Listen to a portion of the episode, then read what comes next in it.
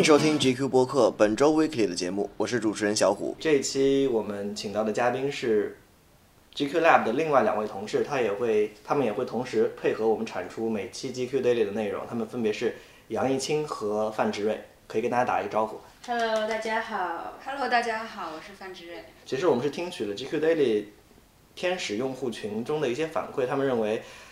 在播客中最好出现一些女孩的声音，所以这次就特地请了两位姑娘过来。然后那个各位听众可以通过 GQ Daily 下方的那个小 GIF 来认识他们，他们其实都有各自专属的 GIF。范志瑞的那个是是什么呢？是什么样子来着？是一个女孩在听音乐。我的 GIF 其实是我自己设计的，因为当初跟我们的那个视觉编辑说的时候，是想要，呃，用一把小的扇子轻轻的在那边摇，然好了，Who 后呢 cares？OK 我们直接开始这一期的内容吧。然后这一期我们依然会像上一期那样，把最重要的新闻放到最后说，也就是以倒叙的方式来说这十条新闻，这本周内发生的十条，呃，最重要的新闻。然后第一条新闻是本周末维多利亚的秘密放出了他们的泳衣特辑。呃，其实维多利亚秘密除了每年一次的 T 台秀之外，还会通过 CBS 放他们的那个泳装特辑，这也是每年维多利亚的秘密的一个重头戏，而且其实比他们的 T 台秀更加好看的是，就很多姑娘都穿的很少，都是穿他们的泳衣。然后这次是一共有十三位天使，他们被派往了一个，他们被派去了一个叫做 Sandbars 的岛屿，然后在岛上生活了十天。然后，嗯，维多利亚的秘密会全方位记录他们的日生活日常，一共剪成了一个四十七分钟的特辑来放出来。而且其实，嗯，很多人和正常人会觉得这么一个特辑可能就把它把十三个天使放到一个岛上，会像一个荒野求生一样的纪录片。但其实看片看完片子之后，大家会发现其实并不是这样的。整个他们都是在派对啊、喝酒啊、冲浪啊，或者在游艇上面，并且还有出镜的是他们维多利亚秘密四呃四百三十五款的新新款泳衣，而且基本上可以理解成这个特辑基本上就是一个电视广告了。男孩是不是都特别喜欢？对，就是其实每每年的维多利亚秘密秀在那个中国的反响是特别特别大的，基本上，呃，在之前版权意识还没有那么强的情况下，大家都会去那种像电驴啊，或者说一些资源网站上面去下载当年刚刚发生的 T 台秀的视频，而且一定要下幺零八零 P 的。嗯，其实我觉得维多利亚的秘密作为一个卖内衣的公司，它更像是一家媒体，因为它，嗯、在营销方面，你觉得他在营销方面是做的就是就很好是吗？对，因为他每年会花很多的力气，嗯、去办一些，嗯、派对啊，办一些秀啊，做一些电视广告啊之类的。可是他其实，呃，据我所知，这个品牌的价格定位并不是很高，就是感觉它而且说它其实更做更多做的是一个类似于快消品牌的策略，然后但其实也是快消品牌会更多的把他们的重心放在他们的营销上面，因为他们走量嘛。OK，我们进入到倒数第二条新闻。本周传媒业大亨默多克迎娶了他的第四任妻子，呃，婚礼呢是在伦敦的 Saint Bride Church 举行的。然后其实这个教堂的名字翻译过来很有趣，其实就是圣新娘教堂。这个教堂始建于一六七二年，是在舰队街上。其实这个教堂的位置就很有意思，它是大家知道英国的舰队街其实是英国报业和媒体业的聚集地。然后默多克他本人又是一个传媒业大亨，所以他选选选址选，所以他把婚礼的地点选址选在这个地地方，其实挺有趣的。这座教堂本身从一五零零年开始呢，很多年前之前开始就是跟新闻业有直接的关系。呃，当时伦敦有一个非常有权势的出版人在教堂旁边开了第一家印刷厂，呃，这个人名叫 Winking the World，而且直到一六九五年，伦敦还是全英国上下唯一一个允许出版印刷制品的城市。嗯，其实我们扯回来，对对对，呃，其实呃，我们或说回默多克的这这次结婚啊，默多克的这一任妻子叫做 Jerry Hall，她的最有名的身份是美国的一个传奇名模，而且她的前任丈夫是滚石乐队的创立人之一 Mick Jagger。默多克和 Jerry Hall 的婚恋史其实非常的快，他们在今年一月份刚刚公布了恋情，然后三月份就订婚，并且在前几天就正式结婚了。默多克今年已经八十五岁了，而 Jerry Hall 今年只有六十岁，其实其实相差也不是很大啊。还还好，就跟他的前一任妻子邓文迪比起来，其实邓文迪也就是不到五十岁的样子。嗯，而且而且忘掉旧情最好的方式就是赶紧开启一段新恋情。啊，对，就是说到这个，邓文迪其实在默多克结婚之后的第二天就爆出他带着英国的一个小提琴家兼模特 Charlie Seen 在一起在巴黎时装周上看秀，而且这个这个小鲜肉其实要比邓文迪小十七岁的。这个小鲜肉目前的所知的就是情报是他在伊顿公学和剑桥都上过学，而且是威廉和哈利王子的校友，并且很多时尚大牌都很青睐他，比如迪奥和阿玛尼都给他拍过广告。哎贵圈真乱呀！啊，对，其实说到这个默多克的默多克和他的前任妻子邓文迪的女儿，以及那个 Jerry Hall 和他的前夫 Mick Jagger 的儿子，也都去了婚礼现场，并且就是做了伴娘和伴郎。就我觉得这个真的是他们的心真真真的很大。下一则消息来自于《哈利波特》的作者 J.K. 罗琳。这周 J.K. 罗琳在他本人授权的官方网站 Pottermore 上面发布了一则叫做《北美魔法》的预告片。大家可以去 Pottermore 这个网站上面去搜一下这这支预告片。其实预告片本身非常简单，它都是用 CG 动画和一些像书页一样的简笔动画做的一支一个一个小短片。短片的意思大概就是概括了说，嗯，其实除了《哈利波特》这个小说系列之外，嗯，魔法一直存在于这个世界中，特别是在北美这个大陆上面，魔法一直都存在，并且也有魔法学校。一个叫做北美巫师国会的组织也一直存在，并且在这个动画的最后，北美巫师国会这个组织的一个凤凰的 logo 代替了那个美国国会那只山鹰的 logo，出现在了画面的最终。呃，其实读过《哈利波特》小说的人，大概都会感觉到，其实《哈利波特》不像其他的奇幻小说，比如说《指环王》或者说那个《权力的游戏》的原著小说《冰与火之歌》那样注重构筑世界观。就是说，《哈利波特》的世界观其实并不是那么的丰满。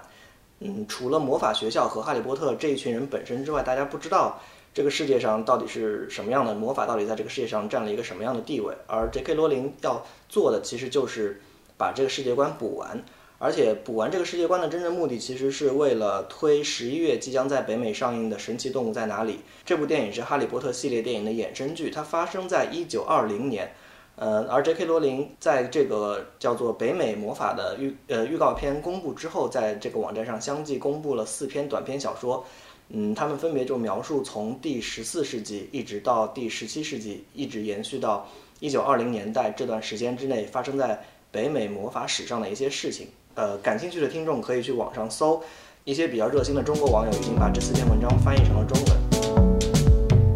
下一条消息，我们打算聊一聊在国内正在热映的迪士尼动画片《疯狂动物城》。上周五开始在国内公映的这部动画片，已经在一周内斩获了一点五六亿的票房，并且在收获极佳的票房的同时，他们也收获了极佳的口碑。然后不知道这部电影两位姑娘都有没有看过？哦，我前几天有去看了一下。我就打算明天去看，所以你们等一下讨论的时候千万不要剧透。啊，其实现在已经都就是，其实这个顶片在网上其实也已经形成了一个那个现象级的讨论吧。基本上很多解读都开始在说这部片子怎么怎么好，而且所有风评都是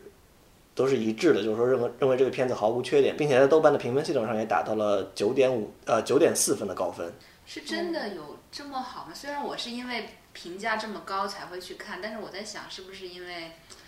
嗯，评价好的这种已经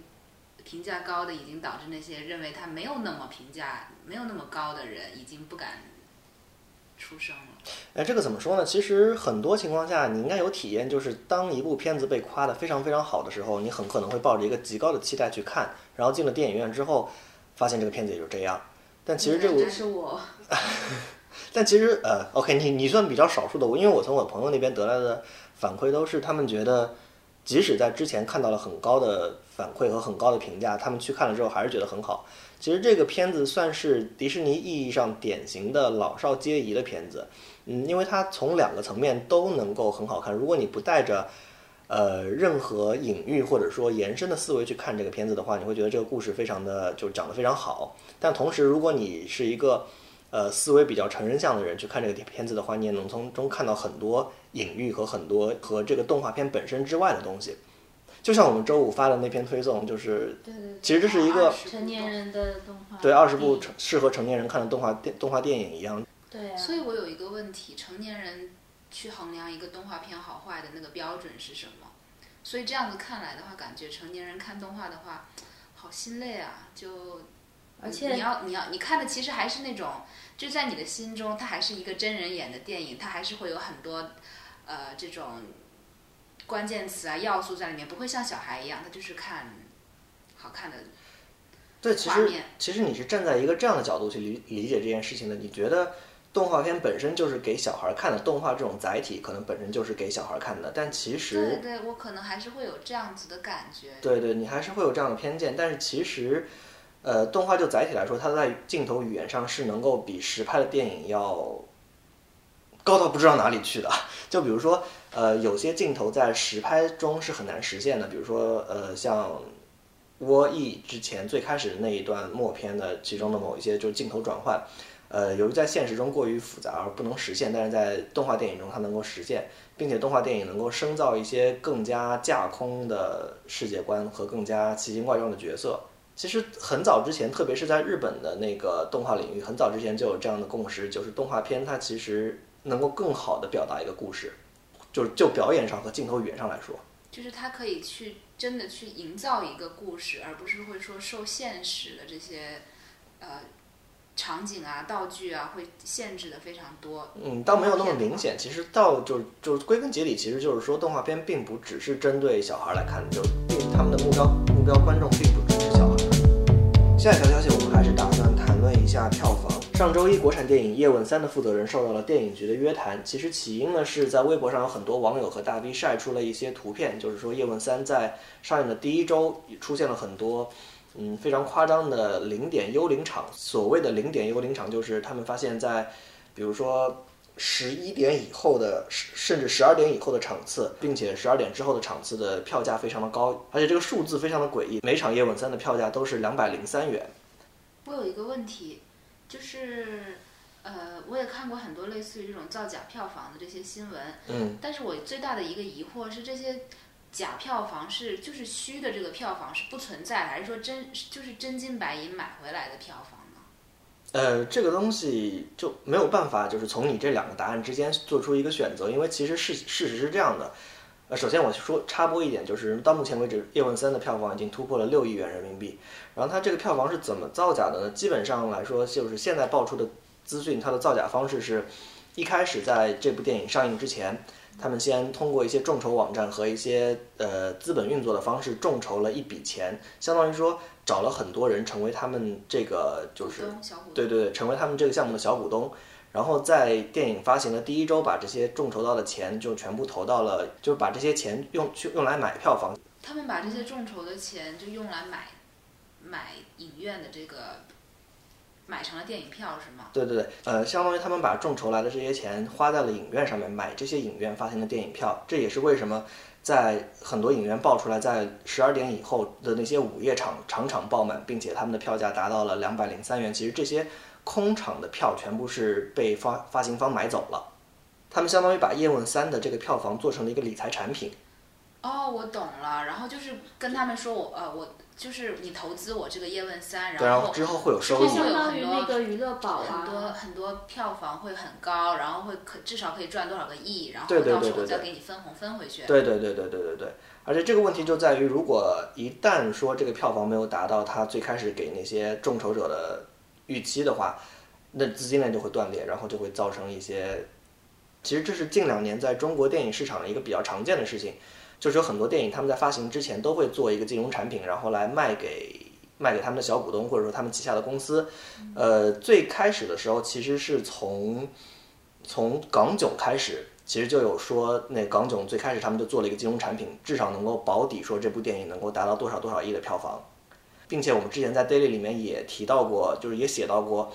外国的一些统计票房机构已经开始停止更新中国的在内地上映电影的票房了，就是因为他们觉得这个水太深，注水很多。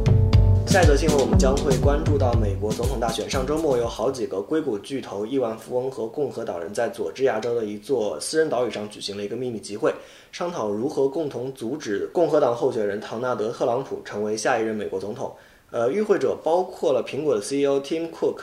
谷歌的联合创始人 Larry Page，然后 Facebook 的投资人 Sean Parker，以及特斯拉和 SpaceX 的创始人 Elon Musk。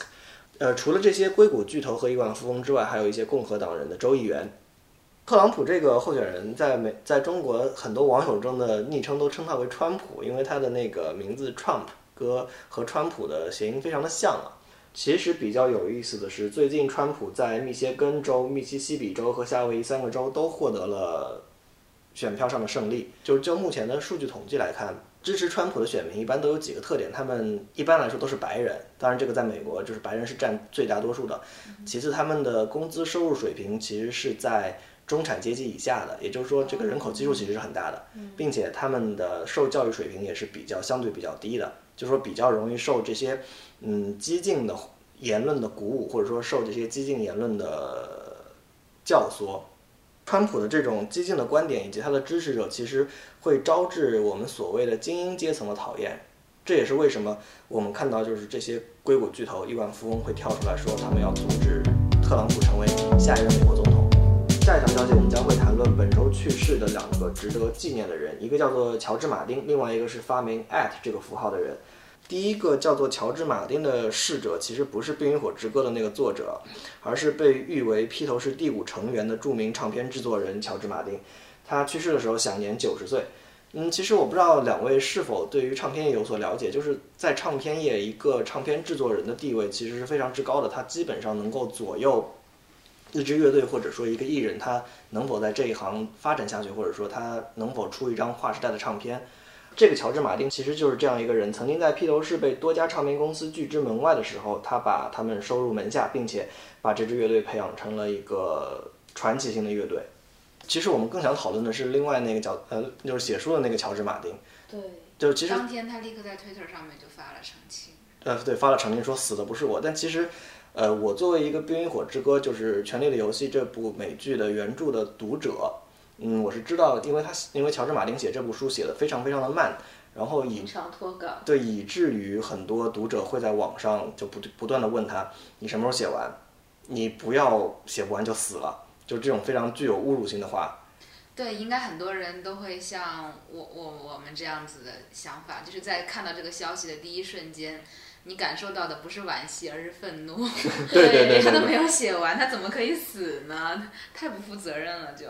而且同一天，有人在第六季的《权力的游戏》之即将上映之前，就在推特上问乔治·马丁，问他说：“就是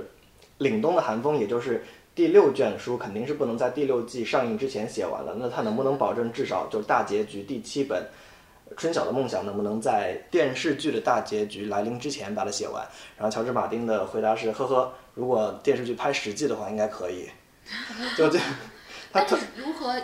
这周还有另外一个值得说的逝者，其实就是发明 at 那个符号的人。这个人叫做 Ray Tomlinson，他当死的时候享年七十四岁。他发明了 at 这个符号，也就是现在我们广为流传的用在邮箱地址上面的那个符号。Tomlinson 于一九六五年在 MIT，也就是麻省理工获得硕士学位，然后一九六七年加盟了波士顿一个公司，然后这个公司当时为五角大楼的一个阿尔帕网络开发网络路由器，而 Tomlinson 呢正好是为这个路由器开发在上面的操作系统。然后在工作之余，他提出基于 at 这个符号的通信系统，并且他向同事展示了这个发明，并且警告说：“你不要告诉别人，这是我们这不是我们应该做的事情。”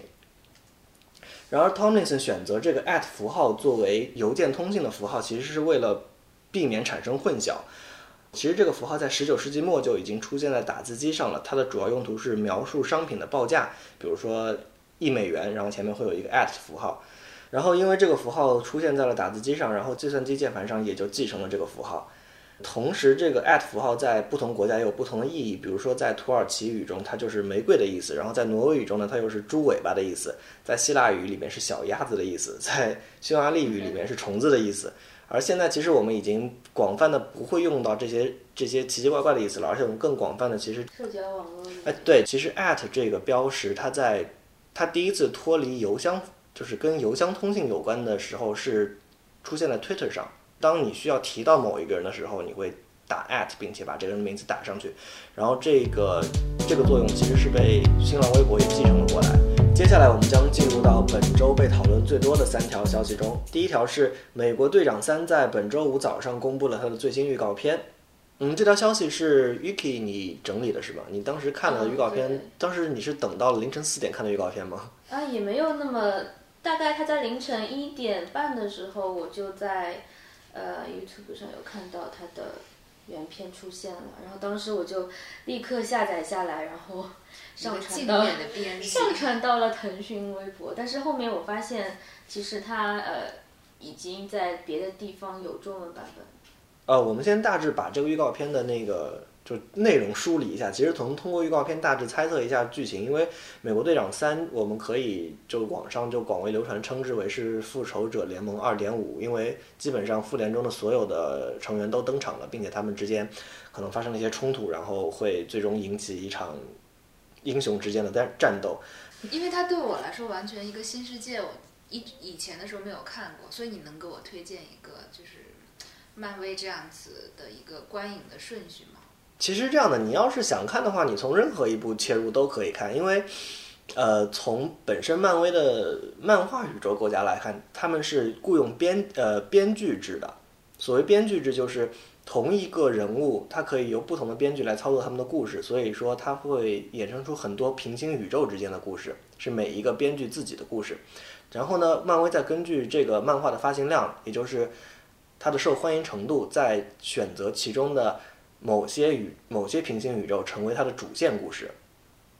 然后当漫威呃把它的就是现在就比如说美国队长这个系列的漫威故事是由迪士尼来做的，因为当时漫威比较穷的时候，把它的一些角色就卖给了迪士尼和索尼两家公司，所以现在导致了索尼其实也在做漫威的包括 X Man 系列的电影，但是迪士尼呢又在又在操作那个漫威。这另外一条线的一些电影，呃，当他把这些 IP 这些人物卖给迪士尼和索尼的时候呢，他们在做电影的时候，其实迪士尼也会雇佣另外的一批编辑来做，啊，另外的一批编编剧来做这些故事，所以它的故事本身可能跟漫画的故事重合度又很小，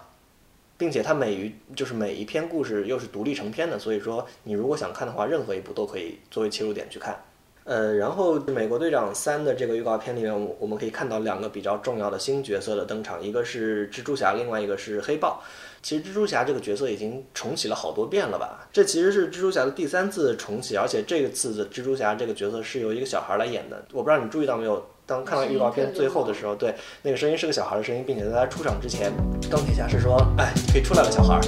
下一条被讨论比较多的新闻是，本周三莎拉波娃召开记者发布会，宣布她因为没有通过药检而将被禁赛。禁赛呢将从本月的十二号开始。莎拉波娃宣称她之前一直在使用一种叫做米曲丙的药物，这种药物的作主要作用是用来保护心脏，并且她宣称她已经用这个药物用了十年了。但是问题就在于，这个药物是刚刚于今年年初一月份的时候被世界反兴奋剂组织列入到违禁药物之中。而且，世界反兴奋剂组织是给莎拉波娃发了邮件，但莎拉波娃没有看这封邮件，所以他还在继续使用这个药物，并且在最近的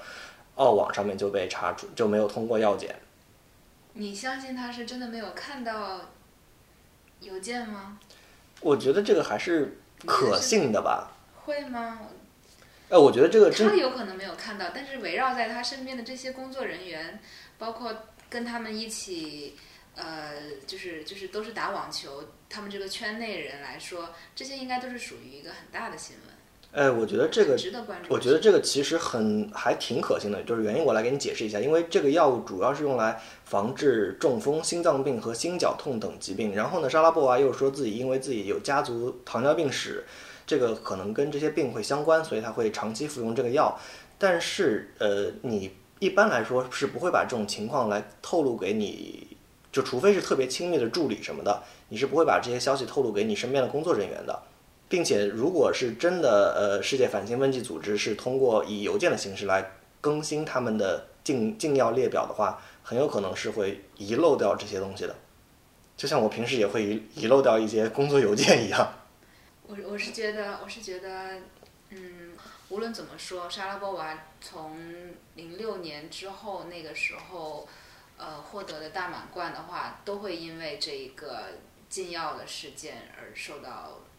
他他的那些满大满贯都是会打一些折扣。嗯，从舆论上来说，确实是这样。就他比较惨的是，他自从宣布这个被禁赛以来，已经有很多家他的赞助商跟他解约了，其中就包括耐克，呃，还有保时捷以及豪雅手表品牌，其中耐克和保时捷是说暂时跟他解约，然后看进一步的调查结果才能跟他商谈是否继续续约。但是豪雅呢，就直接跟沙娃说不会再合作了。其实我们的有一个编辑同事在周三之前就已经接到了消息，说沙娃将会举办一次记者招待会来宣布一件非常重要的事情。然后其实坊间猜测是，第一，沙娃可能是要退役了。对，然后群里面还在讨论这件事。对，然后第二是我们又收到一些奇怪的消息，说沙娃可能是打算推他代言的一个糖果产品。然后呢，我们有一个编辑，他因为是打网球的网球运动员，然后他又非常喜欢沙娃，他就准备了两两份稿子。嗯，等到凌晨四点去看，就是到底是这两个消息之中哪一个最终成真，然后准准备两份稿子，第二天早上发。然而在十一点的时候还看到有媒体预测，呃，这一个有可能是只是沙娃在发布一款他的新的糖果的消息。他还当时在我们的群里面说，看到这个心头一紧。对，但结果就是万万没有想到，其实是沙娃要宣布他因为药检没有通过而将被禁赛，然后结果这两篇他准备的稿子都不能发了。就我觉得，就是大家如果想看稿子的话，可能未来也是有机会的。对，其实媒体也就在这种热点的追逐下也挺可怜的。就是现在的社交媒体，我们都抢着一个新闻去发，然后，然后像之前奥斯卡的时候，最佳力争就是奥斯卡。然后下一条我们要讨论的这个消息，其实也上一周成为了基本上所有自媒体的热点事件。